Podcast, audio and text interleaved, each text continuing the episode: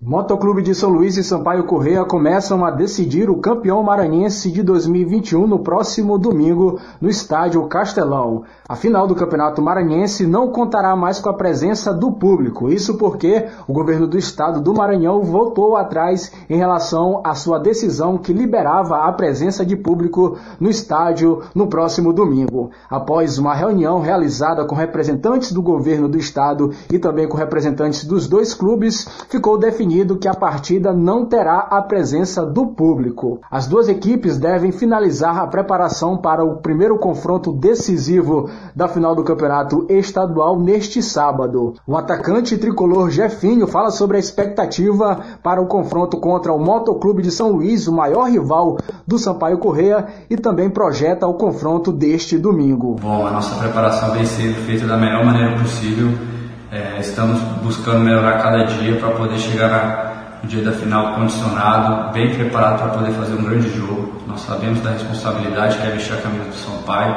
e chegar diante de uma final e diante de um clássico, nós sabemos que temos que fazer um grande jogo. Já do lado rubro-negro, o volante Vitor Manuel fala sobre a importância do confronto deste domingo entre Sampaio Correia e Motoclube de São Luís, o famoso Super Clássico. Tivemos uma boa partida, uma boa semifinal, fizemos um bom jogo, graças a Deus conseguimos passar pela equipe do Juventude, que era uma boa equipe. Agora estamos totalmente focados para a final.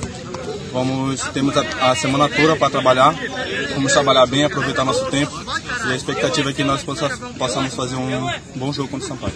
Além do torcedor não poder mais acompanhar presencialmente a partida entre Motoclube de São Luís e Sampaio Correia nas finais do Campeonato Maranhense, outra mudança também foi registrada para as finais do estadual. Os confrontos que definirão o campeão maranhense de 2021 têm novo horário. O jogo deste domingo acontece às 10 horas da manhã no estádio Castelão.